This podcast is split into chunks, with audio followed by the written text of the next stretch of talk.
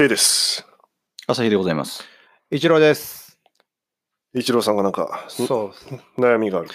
悩みがあるっていうかね、最近すげえ疑問に思ったことがあって、あの、女性が、あの、好むタイプって年齢によって変わる？うんうん年代かによって変わるっていうのを、うんなんか、なんかで見てそうだなと思ったのが、うん例えば、小学校の時は、足の速い人がモテる。はい、男子がモテる。これ多分異論あんまないかなと思って。で、中学は、ちょい悪のヤンキうん。うん。ー。で、高校は、まあ部活の首相とかね、あの、学校生活エンジョイしてますみたいな。うんで、大学がね、おしゃれなやつ。うーん。うん。で、社会人がどの会社に入ってるかっていうステータス。うん。うん、そうだ。ね。それ20代ね。でうん、30代は仕事がどれだけできるかっていう。あ会社。そう、会社のその中のの役職の中でどれだけバリバリやってるかっていうんで、40代だともうお金みたいな。うんストレートに、そうそう、どれだけ金融資産があるかっていう、その年代別によって変わるっていうのは、これあんま男にはないから、うん。これすごい不思議だな。なんでだろうっていうね。好み変わんのかいみたいな。うーん。どう思い思います？どうだろうね。なんでこんなことが起こるかっていう。さっぱりわかんないな。嘘つくな、お前は。いやー、だって、それが分かったらね。ラジオ撮る前に答え言ってたじゃん。いやいきなり忘れるっていう。さっぱりわかんない。まあでもさ、なんかまあ、俺が今、うん一郎さんの話聞いてて思ったのは、うん好みが変わるというよりかは、うん求めてるものは一緒だと思うのね。何を、あ、女性が求めてるのは一緒だけど、年代によって、その、俺が形として変わるってことか。発想が変わってるっていうだけ。おううん何じゃあ求めてんのよ。ヒエラルキーの上位層よ。カースト制度うんスクールカーストみたいな。うん。まあ、小学生の時はもう分かりやすくて運動は神経抜群な男まあ、の子。そういうとが人気だからね。まあ、モテるしね。まあ、モテるっていうか、あの、要は男の中でも上位層に。まあ、君臨しつつ確かに足速かったら注目されるというか、一目置かれるしね。うん。まあ、それが分かりやすいよね。だから40代にこれ置き換えるとう、んお金っていうのは、うん要はどれだけ自分がその社会的地位が高くてお金を手にしてるかっていうのは、うん小学生でいう足が速いっていうのと一緒だと思ってる。うん男の中の、まあ、トップの方を狙っう。うん狙うというか、うん好き、好きになるというか。そう、だからね、その結婚、まあ、もししたいってやって20後半とか適齢期の人が、例えばに同い年の20後半とか30とかになった時に、会社の名前とか、あとはまだ役職気にしたりするのって、でもそれって本当に自分の好みなのっていうのはね、すげえ思うんですよ。小学校の時の足早かった子って、今振り返ると本当に好みっていう。ああ。今ちょっとやっぱ振り返ってもらいたい。中学の時にいいなと思ってたあの男の人、今振り返ってもいいと思うみたいな。で結局、今は別の価値観で男の人を見てるわけだから、まあ価値観が変わってるから今思えばいいってことにはならないんじゃない？うん、まあそうなんだけど、うん。その、まあ自分のその本質的なタイプか好みかってことを問いたいんでしょ？一郎さんは今。そうそうそうそうそうそうそ周りがう。うん。いいって言ってる。うん。うんまあ足が速いんだったら足が速いすげえっうん。て周りがいいって言ってるのに流されてるとかなんじゃないの？うみたいな。個人的にはね、男って年代によって好きな女のタイプって変わるかなと思って、変わらないんじゃないかなっていう。そこまで明確にね、何勉強ができる子が、本当は小学校の時好きだったけど、中学校になったらこう、ちょっとヤンキーっぽい子が好きってことにならんような気がしてね。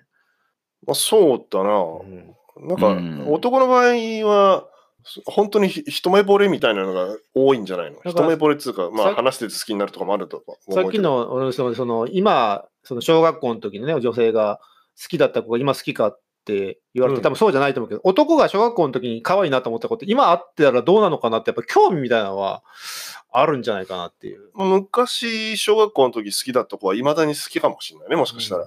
そこって別に能力じゃないじゃないですか。うんうんきっとその自分が可愛いと思った記憶がしっかり残ってて、気持ちがまあ続いてる、今好きだったらまだ続いてるとか、また相手みたいになってなるんじゃないかなっていうふうに。まあとんでもねえ女になってる時はあるけどね。まあだから分かりやすく、すげえ分かりやすく表現すると、うんまあ男は基本的に自分の好みのタイプの顔を探してるってことだよね、じゃあ。うんそんな気は本当にするよ。俺はね、超ざっくり言うと。うん超ざっくり言うとね。うん。で、女は？なんか女の人は、本当にその人見て、小学校とか中学校とか高校とか好きだったって聞きたいね。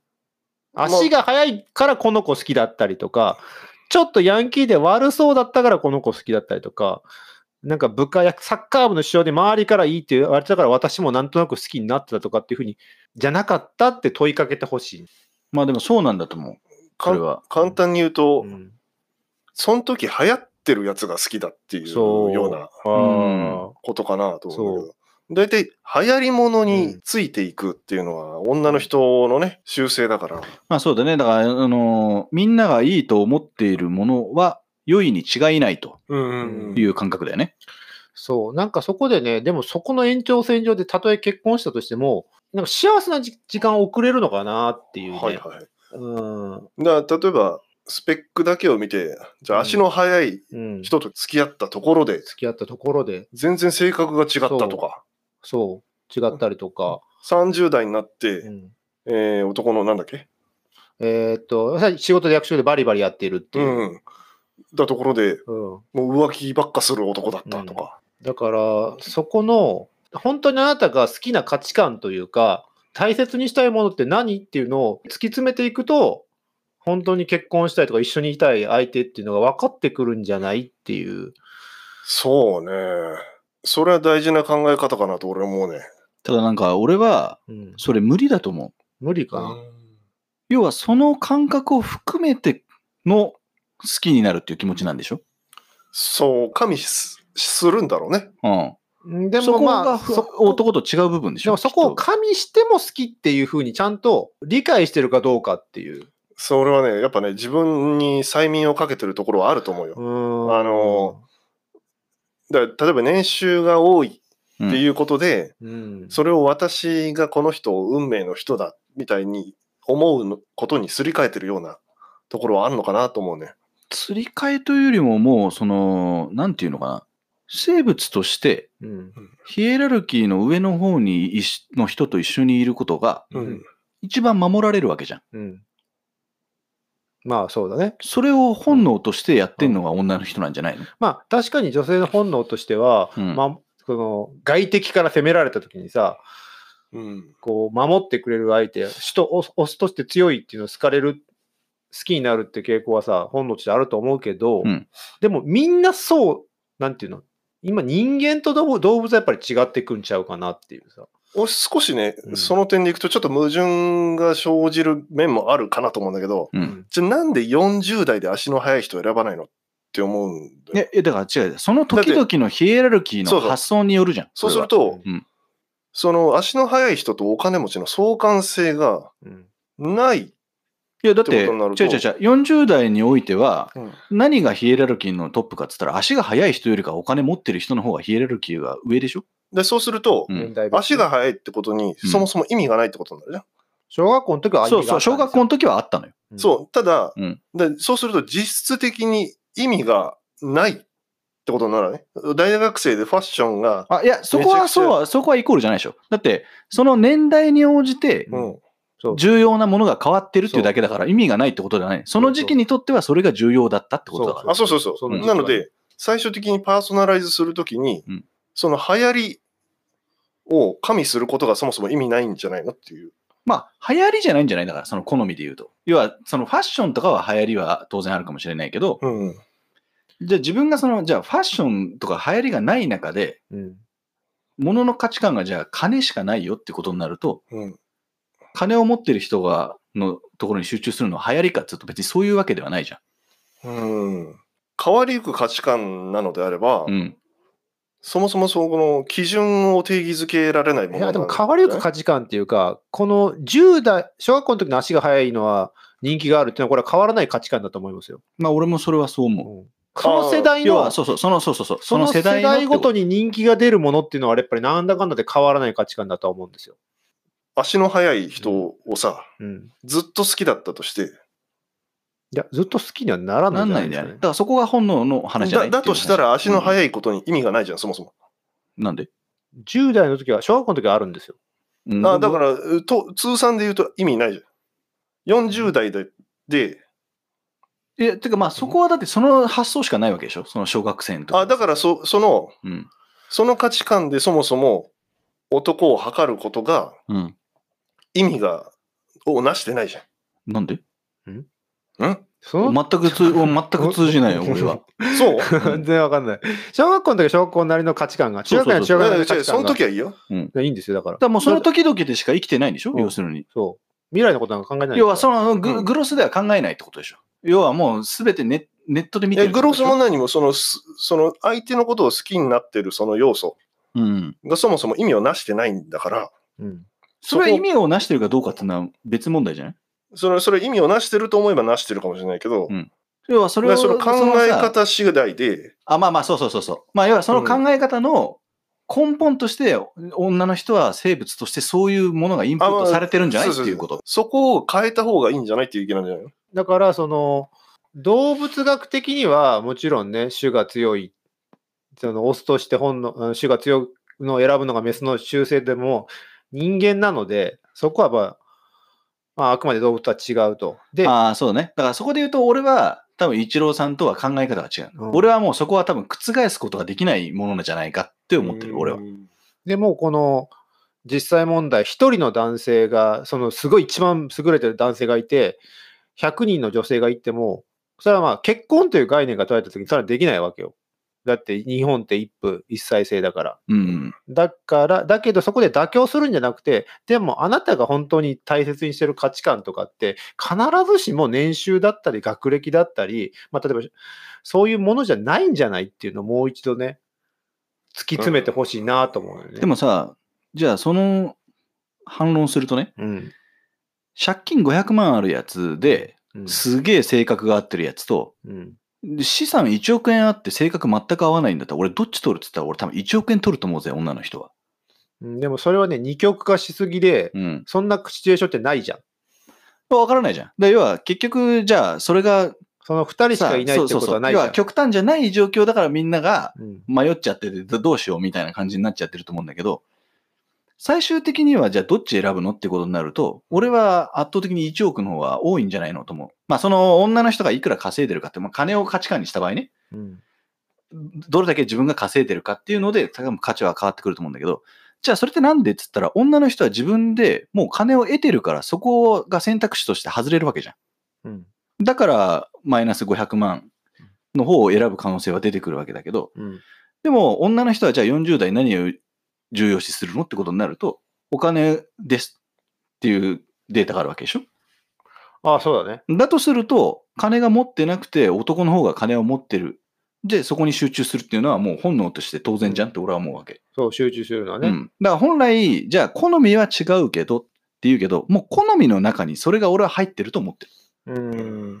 俺の考え方としてはね。あのーまあ、こう言ってしまうと、本当に自分の好みで妥協したくない相手を探したいのであれば、うん。自分が自立しないと無理だよ。そうそうそう。だから要は、そあの。そう、それ、その重要なインプットされてる価値観を自分が持ってるって初めて他に目が向くわけじゃん。そ他の要素にう。ね。そうそうそうそう。本当に大事なものってどこかなっていう目が向けられるんだけど、うん大前提として自立してないのであれば、うんそれはね、あの、自分の望むようには難しいよな。なぜなら自分が自立してないんだから。うんっていうことになっちゃうよね。うんだとすると、もう本当にそういうふうに思ってますかっていうのはもう意味がなさなくなっちゃってるじゃん。もうん、だから、あの、本当に選びたいのであれば、まずはそうなると自立ありきになってしまうけどね。う。そうそうそうそうそう。まあお金だって言うんだったらってことだそう、よね。まあ、お金だっていうんだったら。でも、そうじゃないっていう人もね、もちろん、いるかもしれないから。まあいるんじゃない？うん要はお金に興味がなくてっていう人なんてさ、いっぱいいるじゃん。多分旦那がじゃあ、うんなんだ？もう売れないバンドマンみたいな人でさ、うんずっと、うんていうか、まあ、私が食わしていくのみたいな人おもいるじゃん。金ってじゃなくても、こう、少ないお金でも、例えば田舎の方とか行って、えっと自給自足じゃないけど、うん。そういった穏やかな暮らしが好きっていう人が、ちゃんと価値観としてあるなら、はいはいはいはい。なんかそういうところに行ってもたくましく生きていける。お金を稼ぐ力はないんだけど、わかるわかる。環境に適応できる男性っていうのを選ぶっていう。うんだからその、港区住んでめっちゃ金使ってっていうの好きだったらそういうの捕まえたら、本当に好きなの捕まえたらいいし。そう、だから多分、よっぽど、この世の中において、その金って相当重要な位置を占めてるってことだよね。今現代の社会でその言うと。40代の人が、あの、になると、お金っていうのが重視されるってのはそういうことよね。う。うんん。あのやっぱ年齢重ねれば重ねるほど、これ50代になるとお金にならないか、もしかしたら健康になるかもしれないけどね。わかんないけど、40代以降はちょっとわかんないけど、まあでもお金っていうのはやっぱり30、40になってくると、やっぱ避けられない問題になってくるんだろうなって。大大多数の人はよ。一般としてね。そうだね。だから若いうちに結婚するパターンがさ、一番すんなり結婚できるパターンじゃん。とは思うよそのまあ失敗するリスクも高くはなるとは思うんだけど、やり直しは聞くからね。若い時はまあそれもそうだし、うん要はそんな無駄なお金は大事だよっていう価値観がないまま結婚してるわけじゃん。そうそうそうそうそう。あそうその通り、その通り。だからとすると、やはりまあその人生を経ていくと、おううんうん。金の重要性をもう嫌でもインプットされるわけじゃん。なるほどねそうだね。でしょ？そうすると、じゃあそこはもう好み云々じゃなくて、うんもう本能的にないと不安とか、あ、あったら何かができるとかっていう、その、うん。不安と欲望を兼ね備えてるのが俺金だと思ってるの。うん。うん。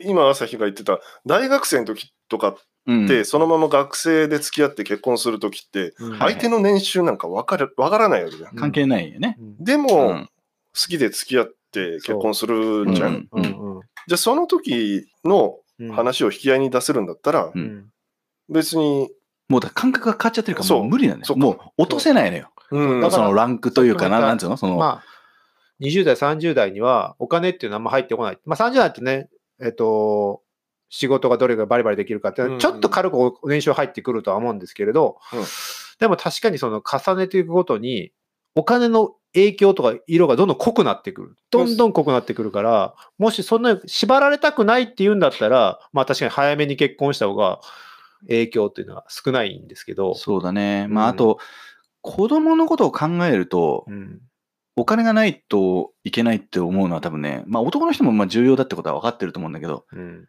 よりもう食っていくため、あと子供を安全に育てられる環境を提供してくれるかどうかっていうところの目線が相当大きいと思うね、女の人って。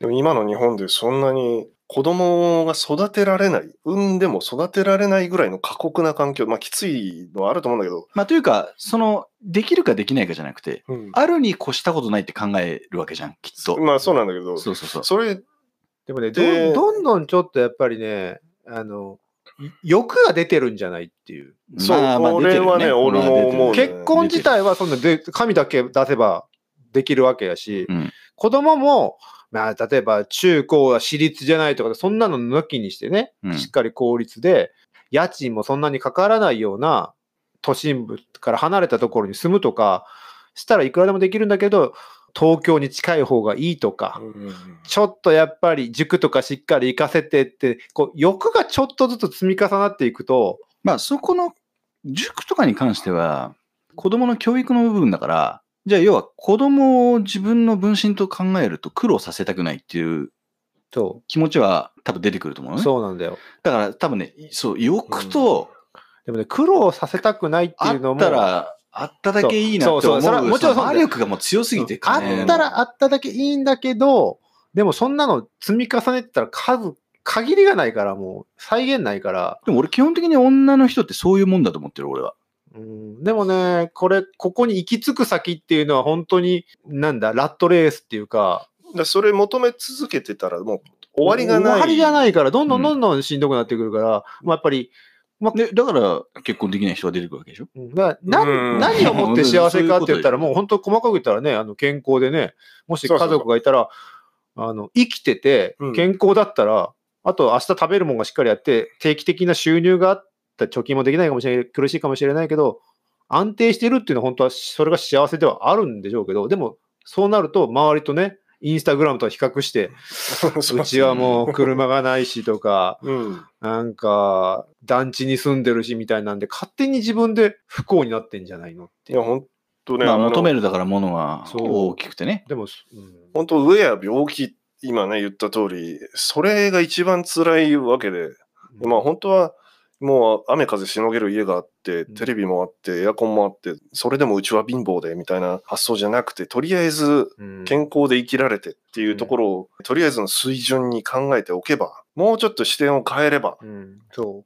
う。あの、うん。ポッとラットレースのうん。から抜け出すのは、うん。ちょっとした発想の転換かもしれないなとは思うね。俺やっぱり自分の価値観っていうのをもう一度見つめ直して、SNS とかインスタグラムとかで上がってるものとかじゃなくて、本当にいいと思えるものって何ってなったら、もうちょっと明確になってくるんじゃないかな。結婚相手にも求めるものっていうのが。うんそれが分かるとしやすくなってくるんじゃないかなと思うけど、だから漠然としすぎなんじゃないかなって。うんまあ、俺は込みでもうインプットされてる説だね、やっぱり。切り離せないと。切り離せないうん無理だと思ああ。例えばファッションとかをう。うん。全く意識しなくても生きていけんじゃんみたいな発想の女の人ってなかなかいないし、世間と切り離してそうだね価値観を独立させるみたいなのはちょっと難しいのかもしれないけど。でもそのさ、多分さ、お金ってさ、あればいろんなことに使えるわけじゃん。うん。らその欲っていうと、うんまあ、自分がしたい格好、うん。自分が行きたいところ、自分が欲しいものうん。が全て手に入るわけじゃん。うん。でプラスアルファ、だから要はその要素で言うと、女の人がじゃあ流行り物に飛びつくってものに対して、全て飛びつけるわけじゃん。お金があれば。うん。で、プラスアルファ、じゃあ生活をしていかなきゃいけない。より安全なものをうん。作っていかなきゃいけないってことになるとお金が必要だよね。うんでこっちの側の意見も担保できてるわけじゃん。金があるってことだ。だから多分、女の人ってそこに食いつくんじゃないの？と思うんだよ。うーん。それはどっかで妥協というか、どっかでその歯止めが効くのかね？でそこが、だからあれじゃない？その、さすがにさ、じゃあ自分の年収がね、じゃあ、うんなんだ？まず300万にしようか、じゃあ。うん。自分の年収が300万に対して、年収1億円の人を望むのは望めるけど、うん。そこは太刀打ちできないってことは分かってるわけだよね、きっと。うん。極端な話でもなんか言うとさ。幸福度数で言うとさ、うん700万以上はさ、そんなに幸福度数変わらないらしいけどね。統計的に。人の幸せを感じるやつって。そう？うん、らしいよ。俺だって1億あったら多分すげえ幸せだなと思うよ、きっと。なのかもしれないけど、なんかね、100万から200万、200万から400万みたいな。例えば、うん明日食う飯がなかった人が食えるようになった、冷蔵庫買った保存、飯が保存できるようになったって、そういう世界のすごい進歩っていうか、幸せから考えると、あんま変わらんのだと。っていそれは何？日本の数字なの？これはね、いや、世界的な数字だって。あ、そうなの？うん、700万から上になると、そんなに人って劇的な幸せの変化っていうのは感じられないんだって。あ、まあ、それはだってそうかもねか貨幣価値違うのに、そう一律に。うんだからそれぐらいってことらしいんです、ね。で要はその国ごとにそのバーは変わるけど、もちろんもちろん体感的なそそうそうの同じぐらいのレベル感ってことだよね。そういうこと、そういうこと。うんだから、それはもちろんね、あの好きな車も乗れてやったら嬉しいとかってハッピーになるけれども、本当に一番下の方の10万上がったら、例えば虫歯を治しに病院に行けるみたいな、うんそういう風ならしいから、そこまでのお金の振れ幅っていうのは、その時は一瞬でちょっと嬉しいと思うけど、別にその幸せって持続しないから、いや、てか、金に対して幸せじゃなくて安心感でしょ？うんそこが多分男と大きく違うとこなんじゃないとでも思う。1億なくても安心できないやつもいるし、500万あって安心できるやつもいるからね。あまあそうそう。もちろんそれは程度の問題だと思うけど、うんじゃあ女の人からした時にさ、男って生み出すわけじゃん。金をじゃあね。うん働いてて、じゃあ収入はこれですっていうバンってなったものがあったとして、女の人はじゃあ専業主婦ですってことになると、旦那の収入だけが頼りなわけじゃん。うん。じゃあそれが500万円と1億だったら、どっちのが安心っつったらまあ1億だよね。まあね。そこの問題じゃない？だそこがじゃあ経済的に自立をしてるのであれば、うん金に対してそこまで望まないっていうのは、そこはもう自分がそこである程度夫がいなくても生み出せるっていうものがあるから他の部分に対して目が行くわけでしょ？まあそうだね、うんそうそう、自立してるからこその、自分が好きなものをちゃんと取れるっていう。あのー金があるに越したことないのは男女も一緒、うん。一緒よ。うん。なんかそこにでもね、フォーカスしちゃうとね、うん。えっと着地ができないから。でそこで、ちょっと苦しんでる人はいませんかと。女性とかでも。はいはいはいはい。ああ、うん。そこにしら縛られすぎて、うん、みたいな。うん、でもある程度の、うん、もう生活ができりゃうん、いいんじゃないのっていう。うん。俺は考え方さえ本当に脱ぎ捨てられれば、でき、あの、行動が変わったら、運命って変わる可能性あると思ってだってさるんだけど、その考え方が変わるきっかけって何よって話じゃん。そうなんだよね。うん。だって普通に育ってね、普通に会社員やってて、だいたいこれぐらいやってればこれぐらい給料もらえるっていう中でほとんどの人は生活してるわけじゃん。うん。そうすると何かきっかけがないと価値観なんて変わんないわけでしょ？うーん。だそれこそじゃあ例えば大地震があって、うん。でも一冊の本読んだりとか、でも変わったりすると思うぜ。まあまあそのきっかけってその人それぞれだとは思うけど、行動したら変わるよ。こう続けたらあねー、その行動を。このラジオでしょ。えっていうことになっちゃうよね。だからその、このラジオを聞いて、そう、そう、このラジオを聞いて、はたと気づく。このラジオを聞いて、そういや私の価値観って、あの、自分がいいと思ってたんじゃなくて、なんかネットとかの、なんか、年収は600万以上じゃないとダメっていう、あの情報に踊らされてたな、そうじゃなかったかもしれないっていうのと、私がそういえばしっかり稼いで3 400万ぐらいあるんだったら、相手がまあ3、400万あったら800万だからいけんじゃないのとか、なんかこう、違う表に捉えてくれるた時点で、見方は全然変わってくると思うんですよね。そうだね。うん。本当ちょっと視点ずらすだけで、可能性ってめっちゃ広がってるんだけど、自分が今まで生きてきた、その30年間、40年間の中での、の一箇所しか見てないから、ああ、すごい可能性って少ないなと思っちゃってんじゃないっていう。なんかあの、バツイチの女の人はこういう意見になるよね。なるほど。うんなるのよ。あだから、やっぱり、あの、一回 そういう経験してると、割とこの話って、まあまあそうだよねっていう、なること多いんだけど、それしてない人たちはやっぱりね、とにかくその、生物として初めての経験だから、俺も結婚してないけどそこをやっぱり高みに求めるよ、やっぱり。うん。いやでもね、朝日の言ってたそのバツイチの人の考え方が変わるっていうのは、すごい、あ、そうなんだと思ったね。うん。割となんかあのーバツイチになってからの方が、うん。あの、話が合うというか、うーん。なんか、一回さ、その、世間でいいと思われてるような結婚をしてさ、で、別れたわけじゃんか。そうだね。まであ、その、その人はね、そう。で、自分の価値観に気づいちょっと繋がるのかどうかわかんないけど。うん自分の価値観に気づいてたんじゃないの？俺、だから、バツイチの人がは話が合うっていうのは、あのね、まあ、今のじゃあパターンで言うと、家が金持ちで、その人の実その家がってこと？男が、スペックめちゃくちゃ低かったらしいの。だけど、まあ、家、家業があったから、あそれでまあ、お金持ちでした。あっていうような状況だった。で、その女の人は、まあ、めちゃくちゃ頭がいいのよ。うんうんとんでもないぐらい。うん。うん。でも、専業主婦になりたくてやってたんだけど、うん。もうちょっとなんか、話が合わないとか価値観も違うし、っうんうん。ていうので、お金目当てで最初くっついたんだけど、うん。最終的には違いましたよっていう。話でまあ別れちゃってうん。で、今、じゃあ自分で働いてますっていうような状況なのね。うん。一郎さんの話につなげると、うん。そこをじゃあ考え方一つでうん。変えられるんじゃないのっていう話だったんだよね。うん。俺はそのバツイチの人に思うのは、お金があるからいいなと思って結婚したけど、本当にお金が大事だったら、結婚したままでいいわけやん。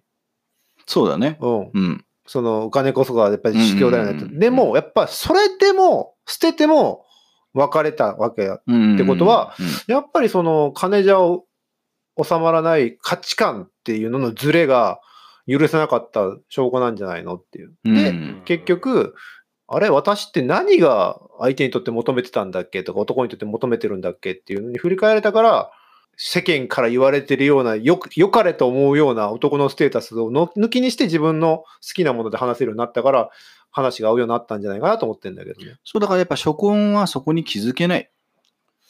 うーん。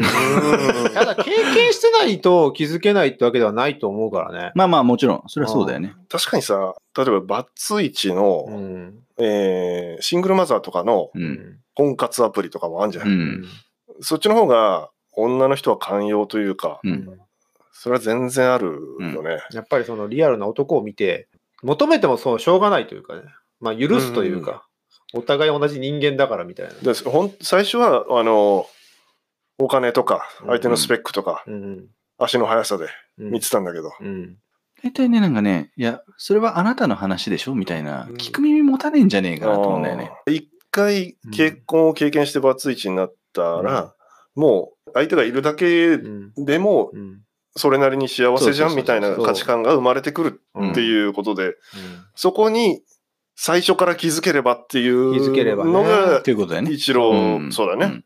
の意見であり、うん。ちょっとそれは難しいのかもしれないっていうのが朝日の意見でもあるということ周りが良かれと思って、世間が良かれと思ってるそのスペックで結婚して、うん。まあ、もし仮にですよ、100%結婚したときに、まあ、離婚率が30%ぐらいあるってなったときに、そういった理由で結婚しても、やっぱりズレがあって別れる人が33%いるんだから、うんまあ、結婚できたらいいけど、できないなっていう人は、求めてる男像って、本当にあなたが望んでる男像、そこにあんのかっていうのを思った方が、もっと見つかりやすいかもしれないっていう。そううん頑張って見つけたけど、やっぱ価値観合わなくて別れたっていうんだったら、しんどい、しんどさがかける2なんでね。ああ。だからもう、いいんじゃない？結婚はしなくて。ね。なんてだよ。だってさ、もうん。う、そうじゃん。幸せがどこにあるかって考えたときに、独身が幸せなんだったら、だって結論もう、そのバツイチの人たちは別に結婚が必要なわけではないと。あ別れた。婚姻関係というものじゃは必要なくて、うん。別にじゃあいいなと思う人とうん。仲良く別に一緒にいられればいいって思うわけだから、そこに結婚は必要ないっなるほど。うん。て言ってる。まあちょっとね、今回結婚、うんあそこで必要になってくるかどうかは別として。一回したからね、きっていうのはあるかもしれないからね。うんやっぱしてない、まあ俺もしてない側だから、やっぱしたいとは思うけどね。やっぱりこう自分が何が一番大事かっていうのはやっぱり見つめ直すっていうのはいいんじゃないでしょうか。それから？そしたら、今結婚できないなって思ってても、実は身近にいるかもしれないっていうね。なるほど。う。うんん。視点が変わるんで。さあ、3人、うん。自分らのことは棚に上げて、自分のためにあげて。まあ、うちの母親曰く、生理的に受けつな受け付けなかったら、あ生理的に OK だったら、なんか相手として見てもいいんじゃないと言ってましたね。なるほどね。生理的に無理だったらもう無理だけど、そう思わないんだったら、まあ別に、それはでも、一郎さんに対して投げかけてる言葉でしょ？え？俺に言母親が誰に言ってるの？だってそれ。母親が誰に言ってたか確かに。な お前、俺に言ってんのかな？早く結婚しろ言ってんのかうん、そう そういうことでしょ。あんた選びすぎてんじゃないよっていう意味でしょ。そういうことか今気づくこれ何年前に言われたの結構前だけど。だって、そこに何人いたのか知らないけど、もうほんまやな二人なんだとしたらもう確実に、俺に言ってたのトイレ行ってんじゃん。もう全然聞いてなかった。お母さんに言われるってことはもう相当見抜かれてるはずだからそういう、ことでね選びすぎやった。じゃああの、子は、つって。